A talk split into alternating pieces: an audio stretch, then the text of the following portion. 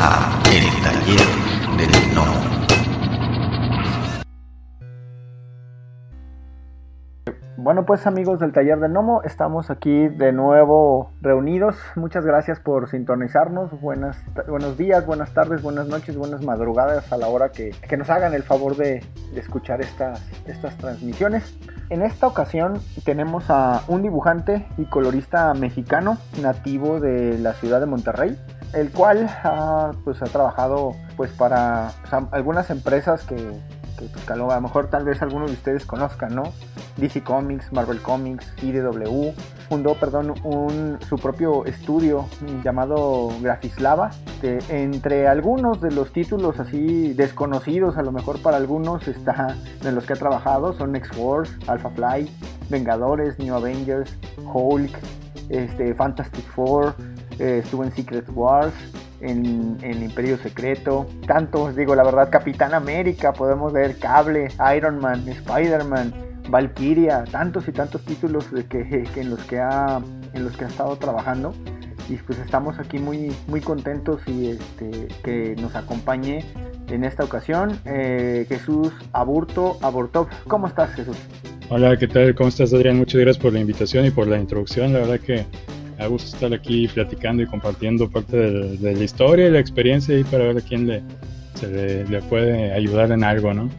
Ok, perfecto, mi estimado testigo. Muchas gracias por estar aquí. Y comenzamos con la pregunta, la pregunta del millón que le hacemos a todos nuestros invitados.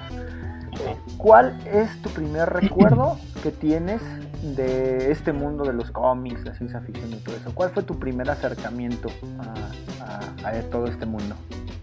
A los cómics eh, fue en gran parte por mi, papá. Eh, él, él, fue director de la Facultad de Artes Visuales aquí en, Nuevo León.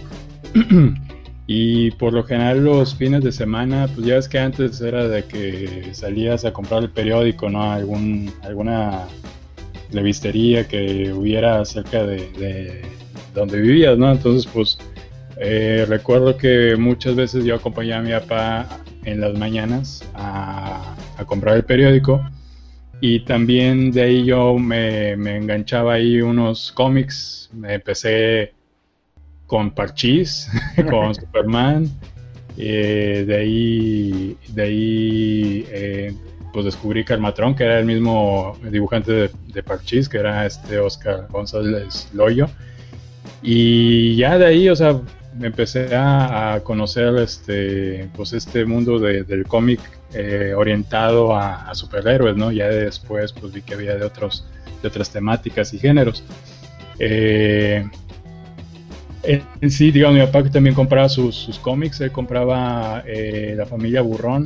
Yo como que no, no me enganchaba nada, pero, pero sí me gustaban los dibujos, ¿no? el dibujo era muy, muy agradable y siento que muy característico, algo que muchas veces aquí dicen de que Ay, es que un estilo mexicano nacional de cómic, saben que pues este de la familia Burrón era emblemático y nadie le ha dado por ahí, ¿eh? creo que podría ser un, buen punto de dónde partir para una animación que presuma ser muy mexicana, ¿no?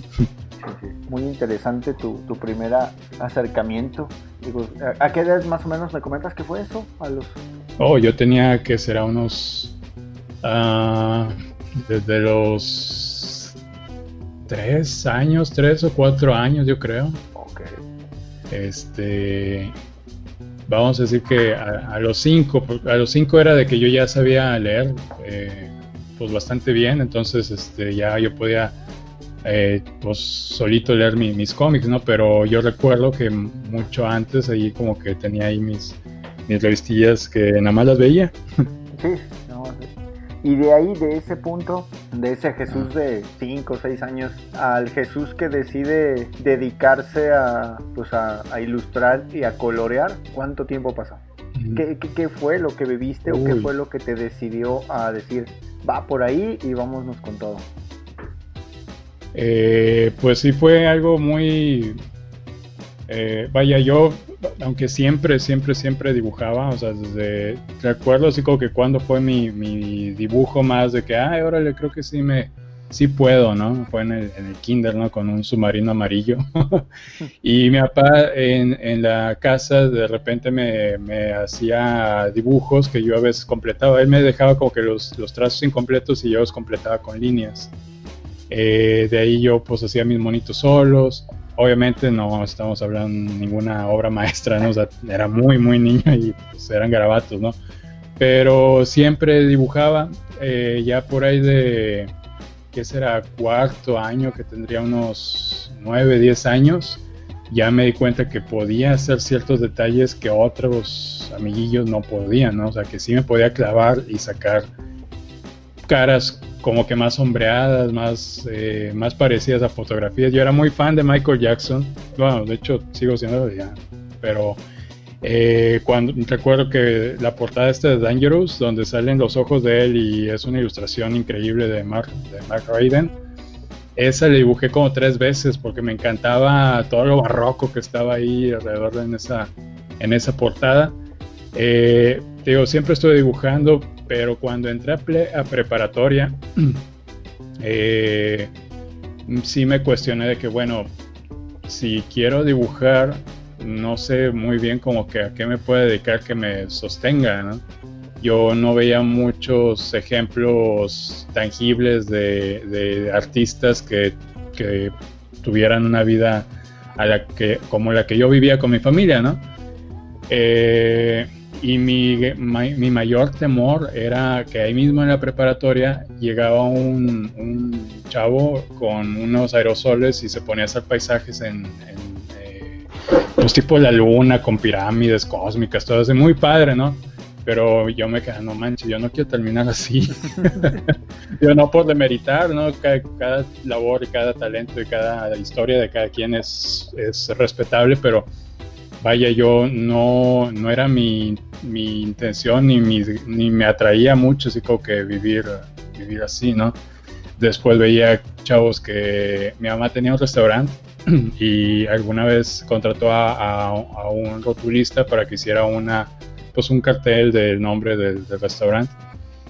Y tampoco me gustó mucho la idea de terminar yo haciendo, pues ahorita ya ni eso, ¿no? Porque ya hay impresión digital a, a, a escalas inmensas, ¿no? Entonces ya ni siquiera los rotulistas tienen chamba, digamos, con eso, ¿no? Pero vaya, pues estamos hablando de antes de los, pues que en, el inicio de los 90 se puede decir. Entonces no había, yo me acuerdo que el internet solo había en la Universidad del Tecnológico. Eh, apenas cuando salí eh, de preparatoria a facultad, había eh, como que modulitos en las universidades en donde eran que el club de informática, ¿no? Y ahí tenían internet y era súper limitado ciertas computadoras para la inmensa eh, población de estudiantes, ¿no? Sobre todo de la Universidad Autónoma de Nuevo León.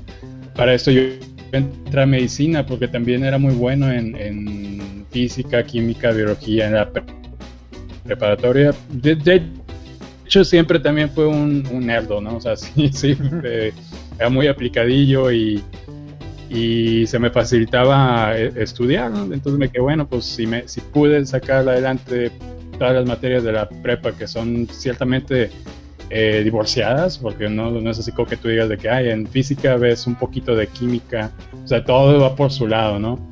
Entonces me quedé, bueno, pues yo creo que puedo seguir por medicina, me gusta la biología, me gusta ayudar gente, me gusta el cuerpo humano, me fascina saber cómo funciona el, cuerpo para pues, todas las funciones que tiene de defensa y cosas cotidianas, eh, pues bueno, le va, me meto a medicina.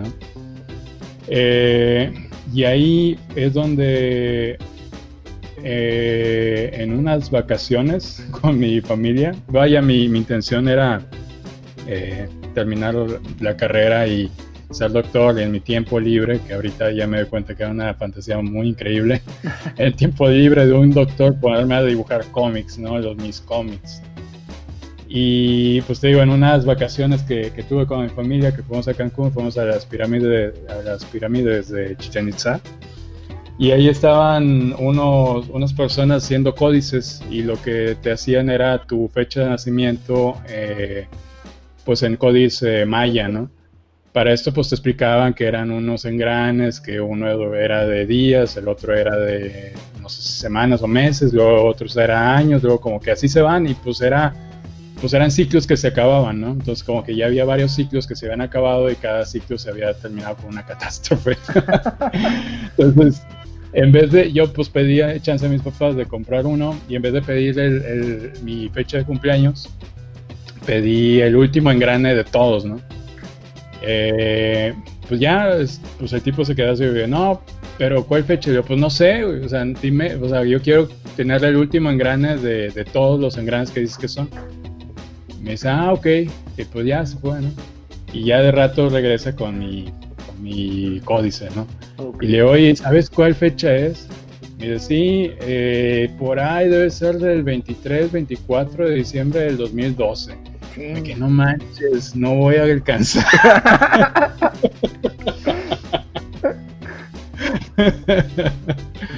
Entonces, pues ahí fue donde como que, eh, eh, ahora sí que lo que dice Seneca, ¿no? De que pues nunca sabes cuánto tienes de vida, ¿no? Entonces me bueno, por lo menos sé que hasta el 2012. y ya de ahí me quedé, no, pues, o sea, sí me, me sacudió la cabeza de que, ok, si fue, este fuera tu último día de vida, ¿qué, qué te gustaría hacer, no? Y pues ya fue ahí donde eh, empecé a buscar otras alternativas. Digo, yo seguía eh, dibujando, pero dio la casualidad que también quedé suspendido en medicina por deber una materia de primer año. Entonces yo iba a tercero y una fue la que me ancló a, no poder avanzar. Y entonces pues ahí me quedé, bueno, pues mientras revalide donde estoy eh, pues con la materia que debía y aparte viendo las materias eh, que seguían en tercer año, pues voy a checar otras cosas que me interesan, ¿no? Entonces tuve un curso de cine instantáneo, eh, experimental, muy, muy locochón. Eh, y de ahí, con un amigo que, con el que también yo ahí hacía mis pininos de, con, pues queriendo hacer una banda, ¿no? Y aparte sé tocar teclados para variar. No, okay. Este me dice, oye, mira, salió este cómic eh, y era Lugo, eh, un cómic de un vampiro, pues en la actualidad aquí en, Monterrey, ¿no? Eh, del estudio Signus, Producciones del Chango, ¿no? Y con Campillo y, Salvador Vázquez. Y me dice, mira, al final viene que tiene una escuela de cómics. Para eso yo ya había entrado a otra que también había sacado un cómic que se llamaba Mantis, clavado acá en la historia del cómic regiomontano. Eh, y ahí pues me trataron como un, alumno más, ¿no? De que, miren, yo hago eso. Ah, sí, cualquiera de los de aquí hacen lo que tú haces. Ah, bueno, pues ya me siento como que pues el, patito feo entre los demás patitos feos, ¿no? Porque en medicina era así como que el, cisne, ¿no? De que, oh, dibuja chingón, y hazme mis, mi manual de anatomía, cuánto me cobras por hacerlo. Y hasta hice un manual de, de embriología ahí en medicina eh, que fue, ese lo llevaron hasta hace poco que ya empezaron los modelos 3D, de, pues empezaron a hacer los modelos de embriones en 3D, pero antes de eso me pidieron a mí hacer los dibujos de embriones a como yo los veía en un estereoscopio, ¿no? Okay. Este, esa, de hecho, esa fue mi primera chamba así formal de ilustrador. ok. Este, entonces con este amigo que me dice, mira, está esta escuela de que ellos sí están haciendo cómics, pues me quedé, órale, pues vamos a checarla, ¿no? Y ahí fue donde ya tuve yo contacto directo con esta eh, generación que empezó a, expandirse y a crecer tanto dentro del cómic de Estados Unidos, ¿no? Que es el Estudio F. Eh, por medio de Oscar Carreño, que era el que hacía las clases de, este, de, este, de esta escuelita que tenía signos, pues ya empecé a conocer eh, a Edgar Delgado, de ahí a Francisco Ruiz Velasco, a Rulo Treviño.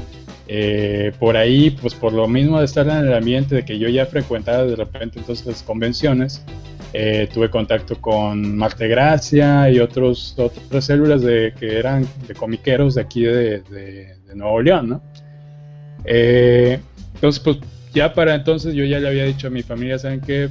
Pues me quiero dedicar a, hacer cómics, o sea, ya me, Oscar Carreño sí me, me, él sí me dijo, sabes que tú estás por encima de muchos alumnos que yo he tenido aquí, que fue algo muy distinto a lo que me habían dicho en la otra escuela, ¿no? Y que en la otra escuela yo sí había visto de que lo que yo hacía estaba por encima de chavos que ya estaban en semestres más adelante, ¿no? Entonces me dice Carreño, pues yo digo que si eres bueno y te gusta esto, pues te considera lo de medicina y métete de lleno a esto, ¿no? Eh, entonces pues ahí fue una de las pláticas como que motivacionales que nunca había tenido, eh, orientadas a pues algo que tampoco muchos, mucha gente sabía que existía, ¿no? Que era la producción de cómic aquí en, en Monterrey. Eh, pues ya hablo con mis papás, obviamente pues hubo así como que un, una, como dicen, una, ay, como dice eh, los Star Wars, una, un desajuste en la fuerza. sí, claro, claro, claro. Eh, pero a fin de cuentas me apoyaron mis papás y obviamente siempre habían visto que yo me dedicaba, o sea, me gustaba mucho dibujar y que sí tenía talento para eso, entonces me dijeron, vale, va, busca una carrera de diseño gráfico o algo afín. Entonces yo decía, bueno, diseño gráfico, diseño interiores o artes visuales, artes plásticas, arquitectura, a ver qué, no, pues me fui, como yo ya había pasado eh, tiempo en, en, medicina, pues eran tres años, me quedé, no, pues vamos por una que sea rápido, que sea de diseño gráfico. Para esto yo también había visto que, pues diseño gráfico eh, pues evoluciona un chorro y muy rápido, pues sobre todo en esta época, ¿no? O sea, de que las escuelas lo que te estaban enseñando ya era cosas que habían pasado en 10 años, ¿no? Sí, casi como todas las carreras, ¿no? Sí, sí, sí. Entonces, me quedé ahora le va por, por una que era corta y, de ahí pues este, sigo yo así como que alternando con la gente que hace los cómics, era Estudio F y Oscar Carreño y demás gente, ¿no? Eh, y ya, pues, eh, ¿qué será ese año? Eh, por ahí del 98 a lo mejor, que fue que ya empecé a, inclinarme a, a, los cómics tal cual. enseguida pude publicar una tira cómica en el que ahorita, ahorita es Milenio Diario, pero antes era el Diario de Monterrey. Entonces ahí Oscar Carreño encontró una manera de publicar tiras cómicas de varias gente aquí de Nuevo León Ahí, de hecho, por ahí se metió eh, el Sarlotado y de ahí fue que lo conoció eh, la editorial, bueno, editora Milenio, y de ahí fue que dijo, sabes que quédate aquí, ¿no? Y de, pues también saqué, bueno, pues como había varias gente ahí ya haciendo cómics, y yo ya pues estaba en contacto con ellos, que no eran, pues eran fanzines, fanzines ¿no? cosas muy personales de, varios artistas, pues empecé a colaborar con, con varios, ¿no? Eh, dos que yo recuerdo ahorita era uno con Teresa Martínez, que es una ilustradora buenísima de, de libros infantiles, y el otro es Andrés Parza, que ahorita está trabajando con cómics de, terror allá en Estados Unidos con ah, este señor que siempre se me va el nombre, pero es uno de los de culto, ¿no? De, cine de, terror. Eh, y ya de ahí pues encuentro más gente que me conecta y digamos mi, mi ahora esposa me conectó de, la facultad de, diseño para entrar al, al, departamento de ilustración del periódico El Norte y ahí conocí aparte a, bueno, ahorita que ya se llama Dono Sánchez Almara, que es el, mero mero de ficción, eh, Gabriel Garza, que ahorita está trabajando en, videojuegos, lo último que supe estaba haciendo cosas para Oculus Rift, pasa, habiendo pasado por diseños de Halo, entonces René Almanza también ahí estaba, que es un pintor muy destacado aquí mexicano. Eh, no, o sea, he tenido la fortuna ahí, sí, de de que cuando salí de medicina encontré gente muy talentosa, muy capaz y muy tenaz, que es, es algo que también yo veía en otros grupos, que sí había mucho talento, pero eran muy relajados. Entonces, pues no, acá me tocó estar con gente que era muy, muy movida, ¿no? Muy activa y eso también te contamina a ti para querer hacer el proyecto. Bueno, ya ahí me extendí un chorro.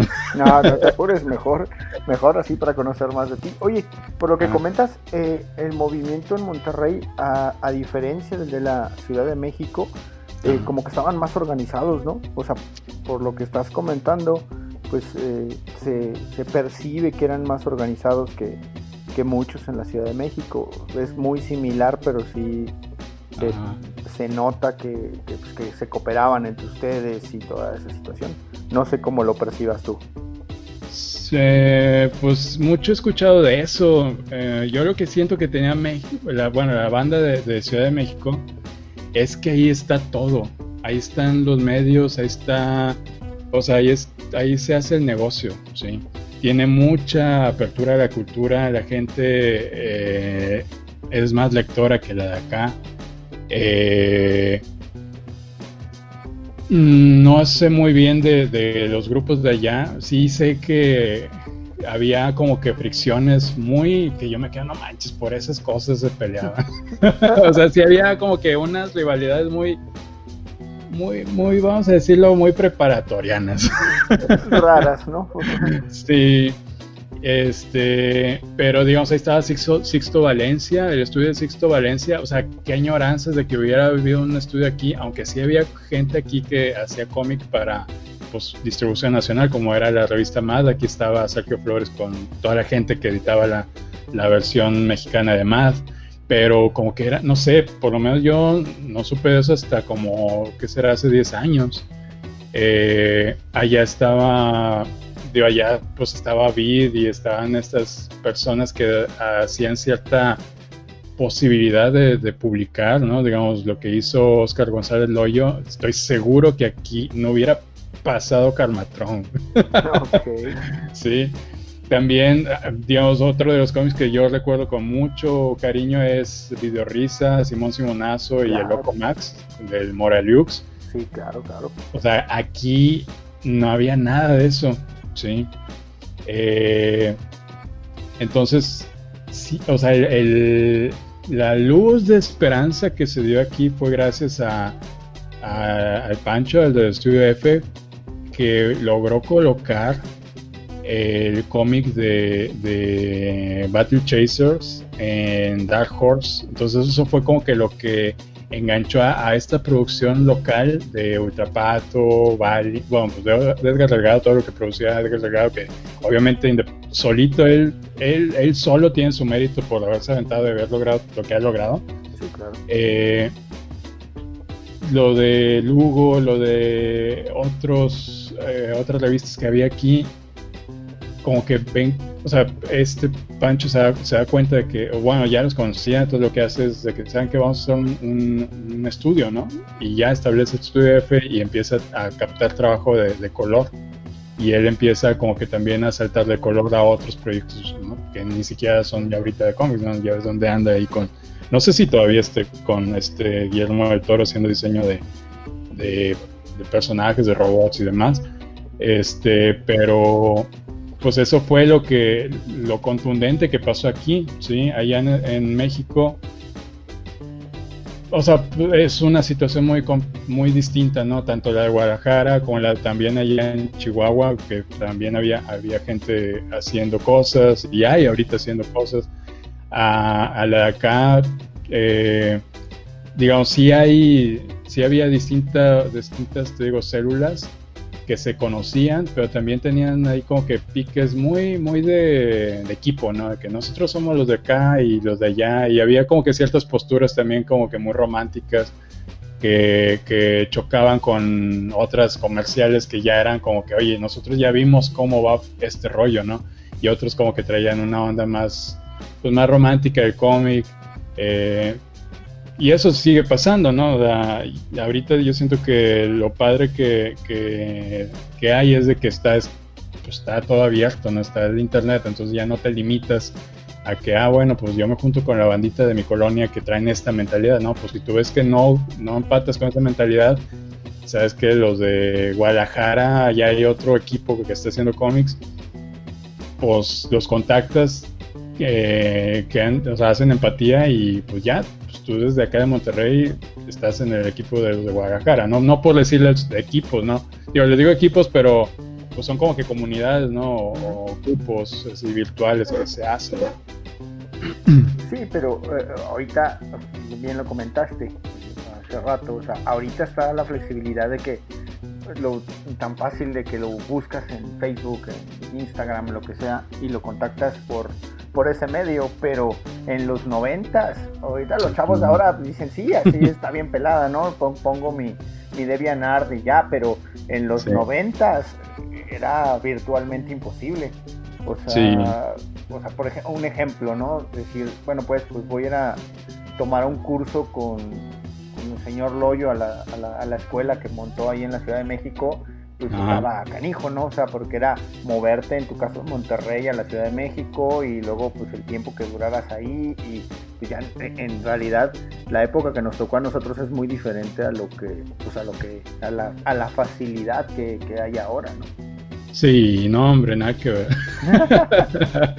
no, de hecho, para mí fue, o sea, yo sé, cuando supe que el hoyo tenía su estudio Kaboom y que era, no sé, había como que un mito de que era como el club de la pelea, ¿no? De que para entrar estaba bien cañón y bla, bla. Eh, yo estaba que, híjole, qué, qué suerte para la banda allá, o sea, que, esté allá. Pues sí, o sea, la verdad que mucha envidia que le, tenía yo a la, a la gente de allá de, de, Ciudad de México. Eh, porque pues acá sí ha, estado muy seco. Ahorita mi, mi, celo es con la ciudad de Guadalajara, con lo de la ciudad esta de la tecnología, ¿no? ¿Cómo se llama? Este que está dando mucha oportunidad a, las empresas como pues, de videojuegos y de, cosas así como que eh, muy, muy innovadoras, ¿no? acá. Sí, acá no, nada de eso. O sea, en algún momento hubo un foro de las culturas que era como que una de estos, Juegos Olímpicos de que cambian de sede cada cuatro años. Llegó aquí, estuvo chido y ya. Muchas pues, gracias. desafortunadamente en ese sentido, muchas veces la política es la que la que juega ahí en esa situación, ¿no? O sea que dependiendo de la persona, porque eh, en ocasiones hasta pues los mismos empresarios, si está tal o cual eh, partido o lo que sea, pues que muchas veces también depende mucho desafortunadamente si apoyan o no. Entonces, pues en ese sentido, pues está, está muy complicado de que podamos tener las mismas posibilidades en todos los lugares del país. Sí, este, sí, digo, aquí lo, lo que, lo padre de, de, Monterrey es que la gente sí, pues, o sea, sí, sí le echa ganas, sí, o sea, sí le dices, oye, vamos a hacer esto y órale, va, ¿no? Claro, no estoy generalizando, pero me ha tocado banda que, que jala, ¿no? Este, no sé en otras partes, pero he escuchado que aquí, ¿no? aquí sí jalamos, ¿no? Pero la otra es de que hay mucha, o sea, mucha tecnología, mucha, facilidad de conseguir cosas tecnológicas, ¿no? Por esto de, la frontera y, demás. Entonces creo que también eso es, una de las cosas que ha ayudado aquí a, desarrollar a, los artistas. Y lo que siento que falta es, o sea, si hay gente que quiere hacer negocios con cómics, pero siento que están estancados en cómo se hacían los cómics en los noventas, ¿sí? Entonces quieren, quieren aplicar modelos que, ni siquiera ahorita funcionan en Estados Unidos, ¿sí? Eh, digamos, eh, publicar como se publica en Image, ahí platicando con, otro compañero que, es Ricardo Yarena, que es ahorita editor de, Heavy Metal, pues sí, me dice, pues que checa los números y por lo general la gente que publica en, en, pues en Image y que son así como que exitosos, no viven tal cual de estar publicando cómics. Entonces, este, ahí siento que es donde, donde falta madurar, no, no madurar, evolucionar la idea de, de qué hacer con el talento y esa capacidad de desarrollar historias de ficción eh, pues en dibujo, ¿no? Pon tu, a lo mejor no en cómic, pero sí se puede hacer webcómic, ahorita, pues ahorita, digamos, está Central Ficción haciendo esta propuesta de una aplicación donde puedes leer los cómics de mucha gente. Eh, también hablando con Rulo Treviño decía de que hay una división de webtoons que es latinoamericana, también ahí está abierta para publicar.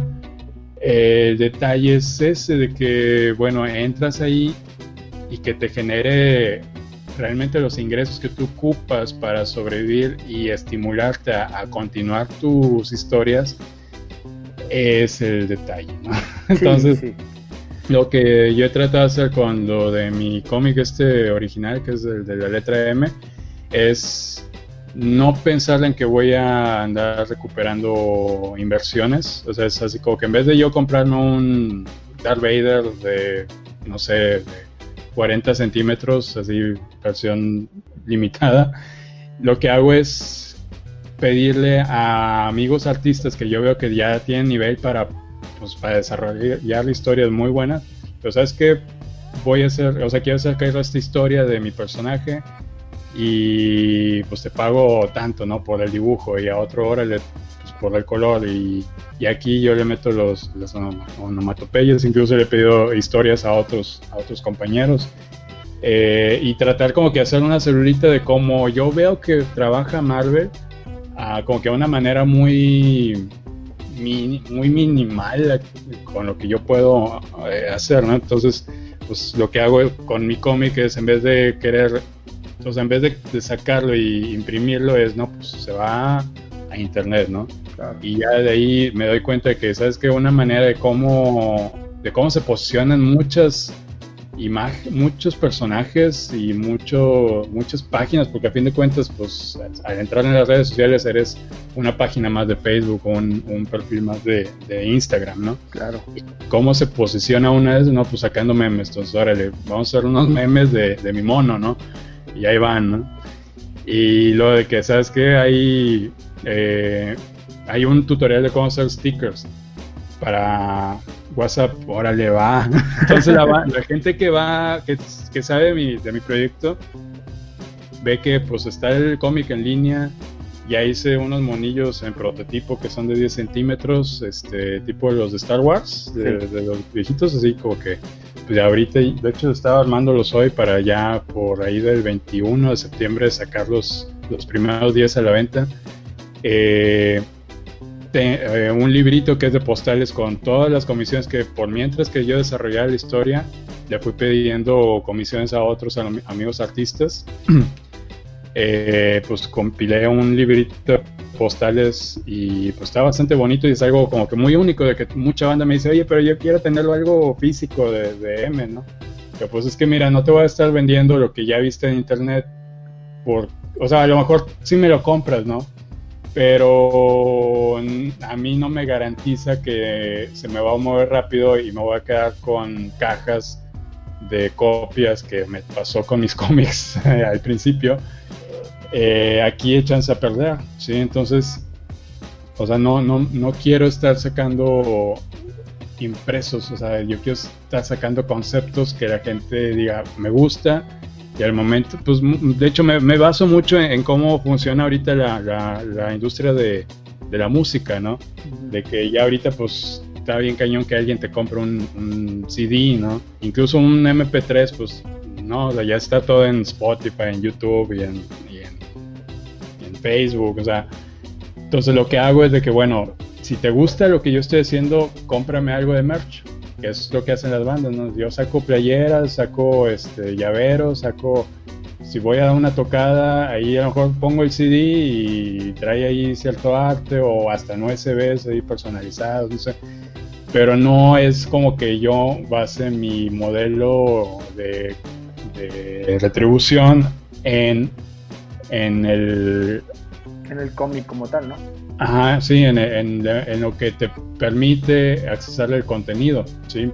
Que es, digamos, en, el caso de la música, pues el CD, el cassette, pues son receptáculos que tienen el contenido que es la música, ¿no? Claro. Acá en el cómic siento que por situaciones muy eh, características del medio que es el cómic, se ha mantenido así desde el principio, ¿no? O sea, tú puedes ver la música cómo ha evolucionado de 8 track, vinil, etcétera. Pero el cómic, desde que ha salido, o sea, el la única evolución que ha tenido es del papel periódico a revista. Y de ahí saltó alguna gente muy experimental a CDs, de ahí a webcomic y ya. Sí, sí, sí. Entonces, o sea, yo sí me quedo de que no, pues también, o sea, yo, o sea, me pongo a ver de que, bueno, ¿quién se ha hecho así que tú digas, quién ha sacado así que tú digas mm, mucho dinero a sacar cómics? Digamos, Stan Lee, porque le tocó el momento, ¿no? Otro de los que yo veo como que, ok, también es Todd McFarlane, pero él sacó lo de los juguetes. Sí, los monos. Entonces no es como que tal cual ahorita el cómic, o sea, para mí es como que, ok, la licencia y cómo salta a otras plataformas que, que puedan llegar a otras personas que la verdad el cómic ahorita no es el boom, ¿sí? O sea, sí la gente sabe que existen, pero no los consume. Claro, claro. Entonces... Es, el, perdón que te interrumpa, es el, eterno, la, eterna discusión entre los fanáticos de Marvel que leen cómics y los que ven las películas, ¿no? Sí, sí, sí, y vaya, a mí se me hace que es una evolución supernatural pero pues mucha gente no es antinatura. no, no, no, pues se, se, se, clava mucho en, de que es que a mí me gusta, porque no le gusta a todo el mundo, pues porque a ti te gusta, no sé, la progresiva y a otros les gusta el reggaetón, ¿no? Entonces es eso de que no puedes, eh, digo, si hay alguien que me dice, oh, bueno, ahorita algo de las cosas que yo veo muy padres es que en, pues, la comunicación directa que tiene el autor con su audiencia, ¿no? Que eso es algo que no existía antes. Tú sacas un cómic y a ver qué pasa con las copias, ¿no? No sabes a quién le llegó, no sabes nada más que se vendieron tantas copias de tantas que se vendieron. O si tenías suerte, te escribían una carta y, este, y era de que a ver cuántos llegaban y sí. Sí, sí, sí. Ahorita no, o sea, ahorita sí, o sea, yo puedo ver ahí la lista de la, gente que le gusta a mi cómic y, puedo, o sea, publicar al momento que yo termino la historia, la subo así de que en media hora ya está arriba, eh, a color, porque esa es otra cosa bien pesada, o sea, que ok, meterle color es una, chamba y un costo si es que se lo pagas a alguien, ¿no? Aparte imprime a color, pues ahora le da otra lana, ¿no? Pues acá es de que sale a color el cómic en internet, enseguida veo si gustó o no, a quién le gustó, quiénes son así como que fans, de ahí puedo yo así como que, digo, yo no soy tan clavado, pero sé que se puede hacer así como que una estadística de que, bueno, si saco un cómic, cuántas copias se me venden así de que por el por a la primera en el lanzamiento como quien dice no claro entonces de ahí ok un porcentaje puedo sacar como que para tenerlo en stock. Se pueden hacer campañas de Kickstarter cosas que antes pues, pues no. Entonces es una manera, una forma muy muy muy muy segura ahorita de cómo poder trabajar, más nadie se clava en eso, todos están en querer saber pues no sé, este, ay, no sé, la banda ahorita no sé qué es lo que quiere aprender. Yo creo que quiere aprender cómo jugar eh, Among Us, ¿no? Para, que no te pesquen si eres el criminal. Este, pero no, o sea, ahí, ahí, ahorita con lo que dices, ¿no? De que en el 90, o sea, cómo podías aprender de cómo desarrollar eh, arte conceptual yo me acuerdo que hasta por ahí del 2000 fue que me llegaron unos CDs piratas de Massive Black que, te, eran unas cosas tremendas, bien clavadas de cómo hacer vehículos, cómo hacer este eh, digital painting o speed painting, eh, cómo desarrollar, personajes para videojuegos y animación y cómo hacer fondos de animación. Y, no, una cosa que yo me quedé, oh, qué bárbaro. O sea, si esto me hubiera, me hubiera llegado cuando yo estaba en la prepa, no hubiera pasado lo de medicina. Pero ni siquiera yo, es más, todavía en la prepa creo que ni yo tenía, no tenía computadora, sí, eran esas de que, pues no, pues ahí está la televisión y lo que te ponga el canal 6, no es lo que ves. Y ya pues, compraste el cable, ahora ya puedes ver Cartoon Network y MTV, ¿no? Pero no, estamos limitadísimos en, entradas de información y era lo que te daban. Ahorita tú tienes la capacidad de elegir qué consumir. Y, y esa es otra cosa que veo que mucha gente no se da cuenta de que me había dado, me hubiera gustado también como que tenerlo más en cuenta desde hace mucho, de que lo que tú consumes es lo que te sale, ¿no? Eh, no, sé si recuerdes que en novedades en, Los Hombres Araña y en Los Nombres Arañas presenta, este publicaban una página solamente del cómo hacer cómics al estilo Marvel. Ah, sí. Y eso era la única información que se había de algo, este, por cómo hacer algo pues más profesional. Eh, bueno, pues, el libro, el libro es este muy básico, pero era la única información que había. No había más así como que decir, pues, como lo que estuvo publicando Wysart, ¿te acuerdas que venían los cursitos? este y también conseguirlos. Yo recuerdo muchas veces que iba a, a Sanborns y lo único que hacía es que arrancaba las hojas del How to Draw y vámonos. Este, pero es que era lo único que había. Sí, sí, sí, no, estamos bien, bien, bien, bien limitados a antes de terminar, queremos agradecerles que nos hayan escuchado y les recordamos que nos pueden buscar en Instagram, en nuestra página de Facebook y contamos con un canal de YouTube donde cada emisión analizamos una key issue con alguna muerte, primera aparición o algún evento importante que haya aparecido en los cómics. Búsquenlos y por favor denos like. Hasta la próxima. La voz y la producción de este podcast estuvieron a cargo de Adro, a un guion de El Piedra. Para todas sus dudas, sugerencias y comentarios, tenemos la siguiente dirección de email: tallerdelnomo.yahoo.com. Gracias y hasta la próxima. Este fue el podcast del Taller del Nomo.